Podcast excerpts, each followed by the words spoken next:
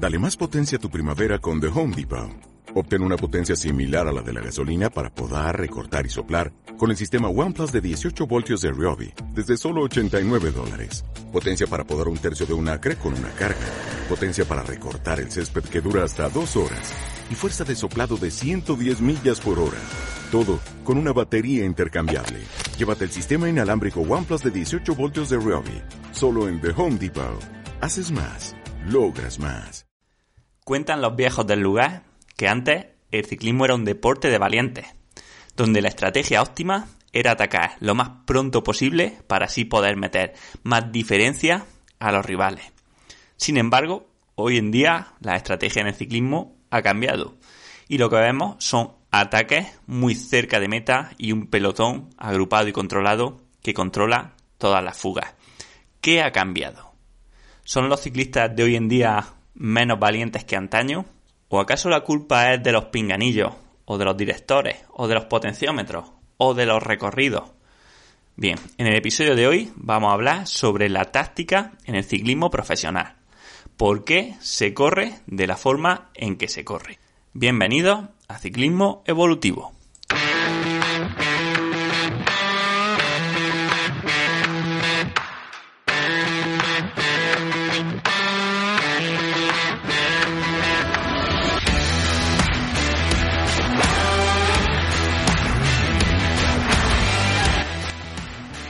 Bienvenido a Ciclismo Evolutivo, el podcast donde unimos práctica, ciencia y experiencia para hablar sobre entrenamiento, nutrición, psicología y en definitiva todo aquello que tenga que ver con el rendimiento en ciclismo. Bien, pues pasando al tema que nos traemos hoy entre manos, vamos a empezar presentando los fundamentos básicos para poder entender el problema en toda su complejidad. Bien, si recordáis, hace unos episodios en el episodio 81 concretamente hablamos sobre las fuerzas que impiden nuestro avance en bicicleta. Hablamos de la resistencia aerodinámica, de la fuerza de la gravedad y de las fuerzas de rozamiento, tanto de forma mecánica en la transmisión como entre los neumáticos y el asfalto. Bien, pues para entender por qué se corre como se corre en el ciclismo actual, tenemos que comprender muy bien la primera de todas ellas, la resistencia aerodinámica. Bien, para refrescar un poco los conceptos, vamos a explicarlo brevemente. La resistencia del aire depende principalmente de tres factores. Una es de la resistencia que ofrece el fluido que vamos a atravesar, ¿vale? En este caso, el aire. Para entenderlo, podemos hacer el símil de lo que ocurre dentro del agua. Sabemos perfectamente que dentro del agua andamos mucho más lento que fuera de ella. Y esto es así porque la densidad del agua es mucho más alta que la del aire. Bien, pues cuando medimos la densidad del aire, y aunque esto no va a influir en la estrategia de forma significativa, pero tenemos que saber que no todos los días la densidad del aire es igual, ¿vale? Por ejemplo, los días de altas presiones aumentan la densidad del aire, haciendo que, que sea más difícil movernos dentro de él, ya que tenemos más moléculas de diferentes gases en la atmósfera. Esto, aparte de con los anticiclones y las borrascas, se ve muy bien con la altitud. Y es que a mayores altitudes, menor presión atmosférica, puesto que al estar más altos tenemos, digamos, menos cantidad total de aire atmosférico presionándonos. Por eso, en muchas ocasiones, al hacer récords de la hora, se buscan eh, ir a altitudes muy elevadas, ¿vale? Por ejemplo, Aguascalientes, que está a 2.200 metros o así, porque aunque perdemos potencia por la altitud, porque hay menos oxígeno, ganamos velocidad por la pérdida o por la disminución de la densidad del aire. Algo similar ocurre con la temperatura, y es que cuanto más alta la temperatura, más baja la densidad del aire.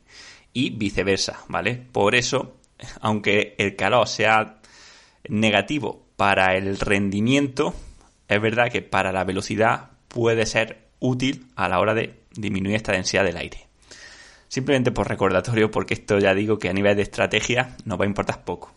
Bien, pues el drag aerodinámico es esta densidad del fluido por, eh, el, digamos, la cantidad total de aire o de este fluido que vamos a arrastrar. Esto lo vamos a llamar Carlos de Andrés, CDA, ¿vale? Coeficiente de aerodinámica.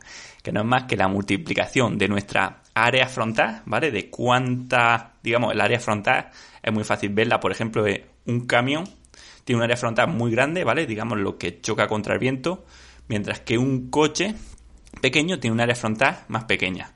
Pero esta área frontal se multiplica por un coeficiente aerodinámico que es la responsable de las formas, por ejemplo, que tienen los cascos de contrarreloj o las formas de los aviones, ¿vale? Coeficiente aerodinámico, digamos que es el coeficiente que multiplica por el drag para ver realmente cuánta, mm, cuánta cantidad de, de materia o de moléculas hay que desplazar para movernos por ese fluido.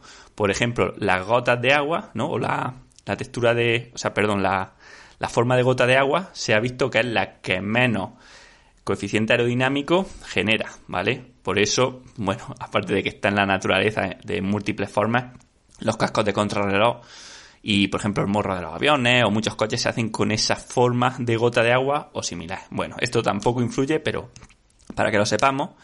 Y estas dos cosas se multiplican por la velocidad a la que avanzamos en el fluido al cuadrado. Y este al cuadrado, como decía en el episodio anterior, es el que lo cambia todo.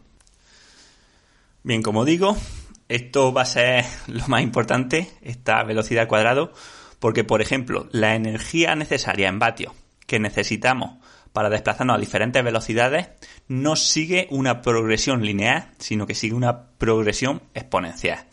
Por poner un ejemplo, ¿vale? Los vatios que necesitamos para vencer la resistencia aerodinámica a diferentes velocidades con una densidad del aire de 1,15 y un coeficiente de aerodinámica de 0,3 es que, por ejemplo, a 20 km por hora solamente necesitaríamos 69 vatios.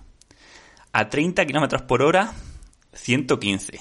A 40, 276. ¿Vale? O sea, fijaros que a 40 estamos con un 400%. O sea, de, 20 km por hora a 40 km por hora doblamos la velocidad, pero la, la potencia que tenemos que ejercer multiplica por 4. Y ya, por ejemplo, si nos vamos a 50 km por hora, utilizaríamos 431 vatios, ¿vale? Vemos que prácticamente multiplica por 8, ¿vale? O sea, de 20 km por hora a 50 km por hora, la potencia que tendríamos que generar es de 8 veces más alta, ¿vale? Para ir 1,5 veces solamente más rápido. Y esto, por supuesto, hasta el infinito, o sea, 60 ya, pues imaginaros y esto así hasta el infinito. ¿ya? Por ejemplo, para ir a 60 serían 621 vatios, que son 9 veces más de vatios de los que necesitamos para ir a 20 kilómetros por hora. ¿Vale? O sea, para ir 3 veces más rápido necesitamos generar 9 veces más de potencia. Bien, esto hasta aquí, pues sabemos que es así, pero no influiría directamente en la táctica, ¿no? Ahora bien, lo que entra en juego ahora es el drafting. El drafting es lo que conocemos como ir a rueda o ir resguardado en el pelotón, que va a ser variable y no hay un valor fijo, ya que depende, pues lógicamente, de cómo de resguardado estemos y de la velocidad a la que vayamos. No es lo mismo ir segundo en, en la fila del pelotón que ir metido en mitad, ¿vale? En el puesto 50 con gente detrás, gente delante y gente a los lados, ¿vale? De hecho, hay muchos estudios que intentan mm, desarrollar o estimar más o menos cuánta potencia se ahorra yendo resguardado en el pelotón. Y ya os adelanto que es mucha. Para esto, un estudio reciente y que se hizo bastante famoso fue uno que hizo Blocken, creo que de la Universidad de Países Bajos, y es que metieron en un túnel de viento siluetas o recreaciones de ciclistas en formación de pelotón y vieron que, eh, digamos, qué disminución de la resistencia aerodinámica tenía cada corredor, ¿vale? Lo que vieron es que incluso el primer corredor que va tirando tiene un poco de reducción de drag, incluso eh, frente a si fuese solo, ¿vale? O sea, llevar gente a rueda ayuda un pelín. Y luego vieron reducciones de drag que en algunos casos pues llegaron hasta el 95%, ¿vale? Lógicamente, cuando vamos en Proton, la única resistencia que tenemos que vencer no es el drag aerodinámico, pero cuando vamos a 40 o 50, este drag puede ser del hasta el 90-95% de toda la resistencia que debemos vencer. Así, daros cuenta de que las cifras serían exageradas. O sea, si reduciésemos nuestro drag un 90% y nuestra resistencia aerodinámica fuese el 90% también de la energía realizada, o sea, por ejemplo, en un llano cuando el pelotón va enfilado, estaríamos hablando de que los vatios necesarios podrían disminuir hasta en un 81% dándose esas condiciones especiales. Yo ese estudio me parece demasiado, creo que lo hacen al hacerlo en túnel de viento con figuras, creo que lo hacen demasiado perfecto, luego en pelotón nunca se disminuye tanto, por lo menos por mi experiencia me parece que, una disminución del 80% de los vatios quizás sea un poco exagerada, pero bueno, otros autores la cifran según la según cómo estamos metidos a la rueda, pues entre un 25 y un 50%. Por ejemplo, Chester Kille nos dice que ve una reducción del 44% en la reducción de, del drag cuando estamos rodando en pelotón. Blocken también en 2014 hicieron un estudio, esta vez sí en condiciones reales, con una cuarteta de persecución, y vieron que el corredor que iba tirando de la cuarteta tenía una disminución del 2-3% de drag aerodinámico simplemente por llevar a los otros a rueda. El que iba segundo en la fila ya disminuía su drag un 27%, mientras que el tercero y el cuarto tenían disminuciones de en torno al 35%. Por tanto, en un pelotón bien metido no es descabellado ver valores de más altos del 50% de disminución del drag aerodinámico. Bien, por poner esto en contexto, ¿vale? Si hacemos, si tiramos por lo bajo, ¿vale? Y dijésemos que encontramos una reducción de drag aerodinámico del 50% por ir metido en el pelotón y que estamos rodando a 45 km por hora y por tanto la resistencia aerodinámica es el 90% de toda la energía total, solamente tendríamos que multiplicar ese 0,9 por 0,5 para encontrarnos la disminución de potencia que tendríamos que hacer. En este caso, del 45%, si no me fallan los cálculos, porque no lo he hecho, lo estoy haciendo de cabeza, pero vamos, yo creo que sí. O sea, un 45%, imaginaros. Si un corredor va escapado a esos 45 km por hora solo y va a 400 vatios, pues el que vaya metido en el pelotón iría pedaleando a unos 220 vatios, ¿vale? Fijaros, ese 45% menos de, de, vatios, ¿vale? No quedaros con el porcentaje que más o menos es aproximado, pero fijaros en la gran diferencia de 400 a 220, pensando en que sea el mismo ciclista, ¿vale? Mismo peso, misma estatura, mismo coeficiente aerodinámico, ¿vale? Todo igual. Y además, esta disminución de vatios no es lineal y eso es otra cosa que influye aún más en que el pelotón tenga ventaja. Y es que ir a 400 vatios no es el doble de ir a 200 vatios, ¿vale? Es muchísimo más, porque eh, conforme aumenta la intensidad, la fatiga que vamos obteniendo no es lineal, sino que es exponencial, además con diferentes puntos de corte. O sea, el corredor que va a 400 vatios en la escapada va, irá trabajando a su umbral anaeróbico, ¿vale? Vamos a llamarlo así, eh, FTP o incluso por encima, gastando muchísimo, muchísimo glucógeno, utilizando fibras rápidas, etcétera, ¿vale? Está, imaginamos que está pedaleando a una intensidad que puede mantener en todo caso una hora, mientras que el corredor que va en el pelotón a 200 vatios va eh, por debajo del primer umbral, va tranquilo, va oxidando fundamentalmente grasa y va a una intensidad que puede mantener no el doble de tiempo, sino casi casi de forma casi ilimitada, a lo mejor 8 o, 10 horas, ¿vale? O sea, la fatiga que está sufriendo el que va escapado es infinitamente, ¿vale? Bueno, muchas veces mayor que la que la del corredor que va en pelotón. Esto si encima le sumamos que en el pelotón hay mucha gente y se pueden ir alternando en cabeza, hace que la ventaja que tiene el pelotón frente a una fuga sea gigantesca, grandísima, ¿vale? Más grande aún cuanto más pequeña sea la fuga. Por eso, eh, hoy en día, es que meterse en una fuga, lo primero es que la fuga en etapas llanas solamente llega si el pelotón quiere.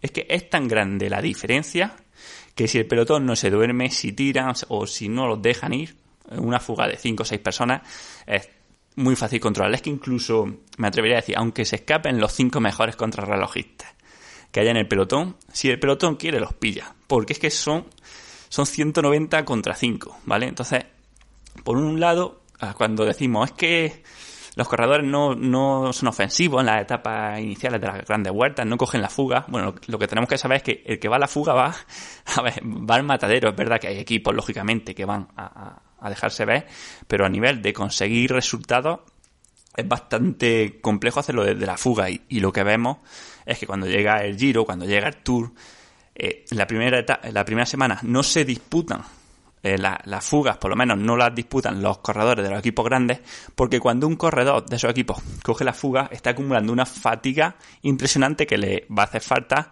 en etapas más adelante donde tenga que ayudar a sus compañeros donde pueda de verdad llegar la fuga y tener más oportunidades. ¿Vale? Porque es que la fatiga que sufre un corredor cuando coge un día de fuga es inmensa y, la puede arrastrar durante toda la vuelta, ¿vale? Daros cuenta que es que la fatiga que podemos tener es, como si hiciésemos tres o cuatro etapas más que otro corredor, ¿vale? Entonces, después de un día de fuga, lo normal es estar muy agotado respecto a alguien que no, que no haya estado en la fuga. Y esto lo podéis ver, por ejemplo, ahora tenemos Strava y veréis en etapas llanas, si veis el Strava de un corredor escapado, veréis que ha ido 4 o 5 horas a tope porque es que van muy fuertes y sacan medias de, más de 40 y en el pelotón va la gente a 200 vatios. Van tranquilos, veis que el pulso 120 pulsaciones de media y aún así los pillan, ¿no? Entonces es tan grande la diferencia que es totalmente normal que la gente no busque la fuga desde muy lejos. Esto solamente se puede hacer cuando las etapas son muy duras, ya que al meter puertos disminuye la importancia del drag, tanto subiendo como bajando, ¿vale? Porque suele haber curvas y eso hace que el pelotón incluso a veces sea más lento por el efecto látigo o el efecto acordeón que la, que la fuga. O cuando las escapadas son muy numerosas, ¿no? Por ejemplo, me acuerdo de la escapada en la que se metieron Contador y Quintana en una vuelta a España hace dos o tres años, donde iban 20 o 25 personas todas pasando y ahí sí que la escapada tiene opciones de llegar, porque además en el pelotón iban pasando más o menos los mismos. ¿Qué es lo que ocurre en las etapas de montaña? Pues por un lado, más de lo mismo, y es que, aunque tengamos varios puertos encadenados, si un ciclista ataca, ¿vale? Pongamos Mikel Landa, que es de los más valientes, ataca y por detrás en el pelotón sigue un equipo muy fuerte poniendo un ritmo, nos encontramos ante dos problemas. Problema número uno, que es que aunque se vaya más lento subiendo, aún te beneficia un poco de los gregarios, sobre todo si las rampas no son muy altas y además luego en la bajada nos va a ayudar y sobre todo si hay un poco de llano entre puerto y puerto. A esto se agrava que ahora mediante, es verdad, es cierto, eh, mediante el conocimiento o la aparición de los potenciómetros, incluso aunque no lo llevasen en carrera, hace que los ciclistas sean mucho más capaces de conocer si el ritmo al que están yendo es demasiado alto para poder sostenerlo. Entonces, lo que ocurriría, ¿vale? Imaginaros, nos quedan por subir dos puertos, dos puertos de 40 minutos. Y se pone a tirar eh, el Otoyumbo o el Ineo a 6 vatios kilo. Si un corredor le ataca en el primer puerto, y porque tiene que ir a 6,3 o 6,4 para empezar a hacer hueco, ellos no tienen por qué ponerse nerviosos porque saben que a los vatios a los que está subiendo esa persona no, no va a aguantar hasta el final. Y si aguanta, pues chapó. Pero lo normal es que no lo aguante o que si lo hace, por lo menos mientras ellos mantenga su ritmo, la diferencia va a ser muy pequeña, ¿vale? Sumando estas dos cosas, hace que cuando tenemos un equipo que domina, o sea, cuando el líder tiene a su vez gregario muy fuerte, las carreras acaban siendo de forma inevitable, diría yo, tal y como son. O sea, un control, porque se ponen unos vatios que son los más altos que se pueden sostener hasta arriba en modo de contrarreloj, ¿vale? Imaginaros, si somos capaces de subir la última subida eh, de 40 minutos a 6 vatios kilo, pues se pone un gregario a 6 o 6,1 vatios kilo. Eso hace que nadie pueda atacar y ser capaz de mantener el ritmo, ¿vale? A no ser que estuviese mucho más fuerte que los demás para ya no solamente ser capaz de subir a más vatios, sino en jugar la pequeña diferencia que hace también el ir a rueda en la subida. Tanto más importante cuanto más rápido vayamos. Esto hace que realmente atacar sea una especie de suicidio, donde gastaríamos mucha más energía y sacaríamos un peor resultado. De hecho, subiendo de esta forma, ¿vale? Imagina, imaginaros, en el tour del año pasado. Tenemos, imaginaos que tenemos a Roglic con su equipo súper fuerte y tenemos a Pogachar que está ligeramente más fuerte que Roglic. Si Pogachar en un puerto largo, ¿vale? Imaginaros un Alpe ataca desde abajo y los gregarios de Roglic empiezan a poner un ritmo ahí muy alto, similar de Pogachar y el máximo posible para Roglic en esa subida, aunque le aguanten solamente media subida tirando, lo más probable es que Roglic fuese capaz de pillar a Pogachar e incluso remacharle. Por eso, cuando las fuerzas están muy igualadas, si el líder tiene un equipo muy fuerte, la única estrategia factible es lo que se está haciendo, o sea, esperar al final y atacar ya a uno, dos kilómetros de meta, cuando ya los gregarios que van tirando, lo primero es que ya no pueden más, y lo segundo es que aunque tengamos que luchar contra el viento y el líder vaya resguardado, no va a ser mucho tiempo el que vamos a tener que estar eh, luchando contra esta resistencia y por tanto podamos sacar algo de beneficio de nuestra ofensiva. Por estos motivos es tan difícil y arriesgado ver ataques lejanos hoy en día. Si bien los vemos muchas veces en vueltas menores o menos importantes, como hemos visto este año en Tirreno o en País Vasco, se hace cada vez más complicado verlos en la vuelta importante, donde el puesto es de verdad lo realmente importante. De hecho, siempre se ha dicho, o siempre se ha visto, que el Tour es más aburrido que el Giro y que la Vuelta. Quizá porque es más importante para los corredores y por tanto juegan más a guardar que realmente es la estrategia óptima de la forma en la que está configurado el ciclismo hoy en día. Y yo aquí, para que esto cambie, tenemos que cambiar algunas cosas, ya que los corredores, los directores han aprendido que la estrategia óptima con las condiciones que se dan es esta. Lo primero que tenemos claro es que cuando el líder está en el equipo más fuerte, la carrera muere. Esto va a pasar así casi siempre, no sé, que, que el líder falle. Y lo hemos visto infinitas veces en el Tour de Francia. Se puede hablar de límites presupuestarios en algunos equipos para evitar que el equipo que tenga al líder tenga además a, a todos sus corredores dentro de los más fuertes, como están ocurriendo algunos años. Otra opción podría ser limitar el tamaño de los equipos. Si en vez de 8 personas fuesen de 5 o de 6, a cambio, lógicamente, de que hubiese muchos más equipos invitados, ¿vale? En, en pasar de 20 equipos quizás a 30 equipos, creo que aumentaría muchísimo el espectáculo, puesto que el principal limitador para los ataques lejanos es el control férreo del pelotón. Incluso teniendo eh, los mismos corredores, si hacemos los equipos más pequeños, daría mucho más pie a las fugas, porque sería mucho más difícil que se pusiesen de acuerdo para tirar en el pelotón. Si es que muchas veces solamente hay un equipo que quiere tirar, pero es que sobra con un equipo para echar abajo una fuga hoy en día. Número 2. Los pinganillos.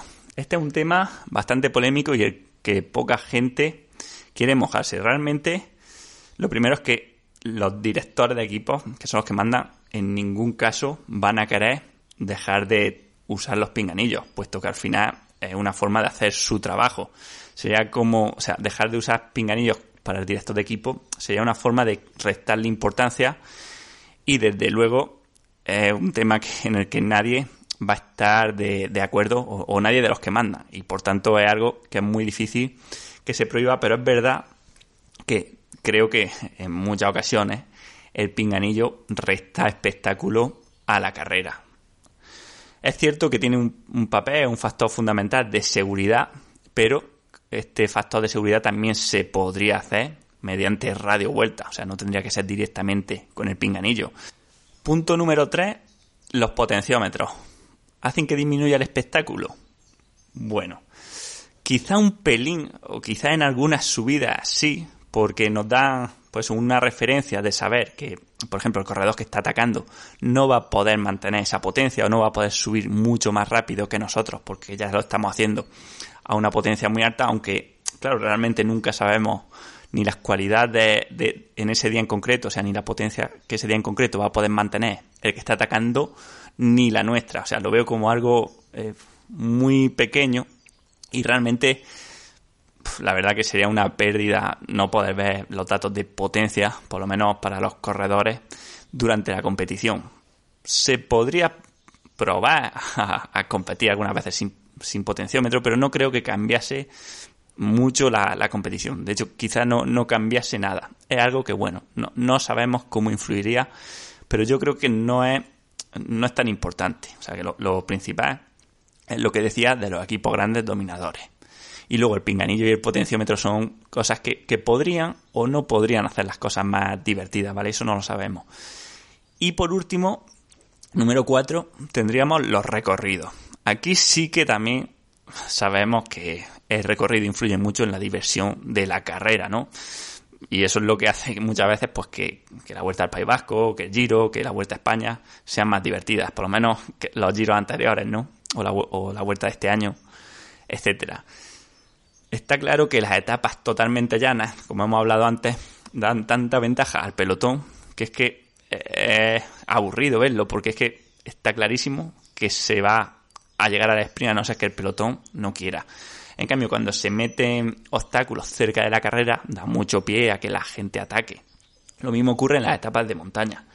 O sea, cuando se encadenan los puertos seguidos, se permite que los corredores puedan atacar de lejos sin tener mucha pérdida respecto al pelotón. De hecho, el pelotón se suele romper también, entonces las fuerzas quedan equilibradas. En cambio, si se ponen, aunque se haga etapas muy duras, si entre el penúltimo puerto y el último se meten 15 o 20 kilómetros de valle, a no ser que se destroce el pelotón, es que el corredor que aguante con dos compañeros en ese valle le van a hacer un minuto, un minuto y medio que va a recortarle al que vaya escapado. Entonces, atacar es una ruina porque ataca, gastas más y luego te pillan o te recortan tanto en el valle que al final eh, tu gozo en un pozo, ¿no? Has sufrido más o has, gastado más energía para no obtener una recompensa. Entonces, cuando se hacen los recorridos, pues hay que tener en cuenta eso. Cuanto más minimicemos el terreno de valle, ¿no? O el terreno de llano entre, entre puertos encadenados, más va a favorecer la etapa al ataque.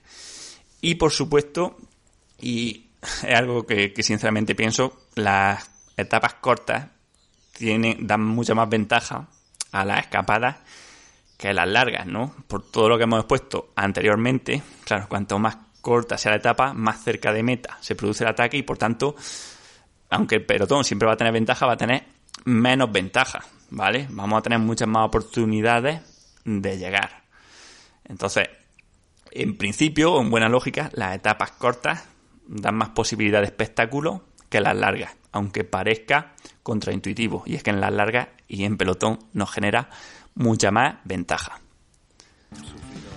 Bueno, pues hasta aquí el episodio de hoy. Si os ha gustado, os agradecería que me ayudaseis pues compartiéndolo en redes sociales o eh, con vuestros compañeros y compañeras de grupeta, amigos, amigas, ciclistas, etcétera, para que el podcast llegue a cuanta más gente mejor. También que si queréis aprender y profundizar mucho más en todos estos conceptos y en todo lo que tenga que ver con el rendimiento en ciclismo, tenéis la plataforma de formaciones y cursos ciclismoevolutivo.com, donde tenemos cursos desde un nivel intermedio hasta un nivel avanzado sobre los principales temas que tenemos que controlar a la hora de ser capaces de planificar entrenamientos, ya sea para nosotros o para otros deportistas. Echarle un vistazo al menos a las reseñas que nos están dejando los alumnos que ya han hecho los cursos, porque son excelente. También, si no queréis perder nada de todo lo que hacemos, tenemos un grupo en Telegram llamado Ciclismo Evolutivo, dejo en las notas del episodio. Y para terminar, simplemente deciros, yo soy Manu Sola Arjona y esto ha sido Ciclismo Evolutivo. Nos escuchamos la semana que viene.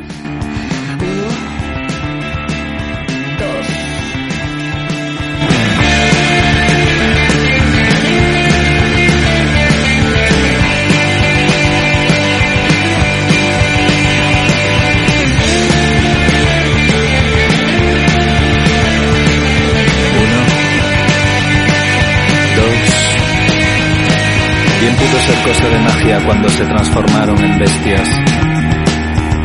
Él en un lobo feroz y ella en un pájaro con cresta. Llegaban las malas noticias de todas las partes del mundo.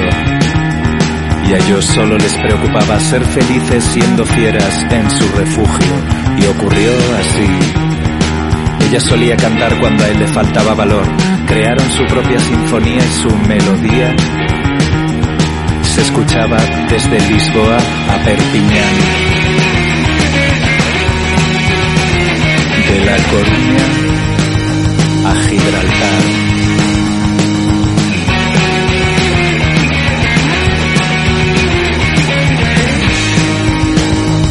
De Madrid al cielo solía mirar como a la serie negra de Goya.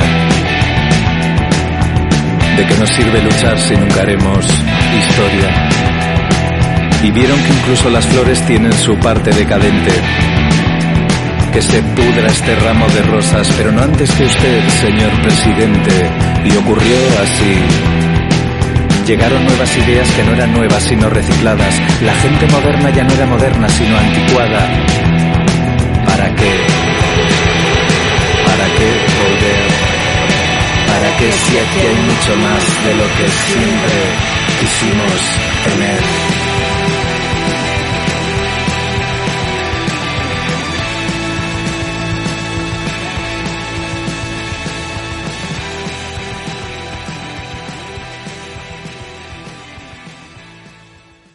En Sherwin Williams somos tu compa, tu pana, tu socio, pero sobre todo somos tu aliado, con más de 6.000 representantes para atenderte en tu idioma y beneficios para contratistas que encontrarás en aliadopro.com. En Sherwin Williams somos el aliado del PRO.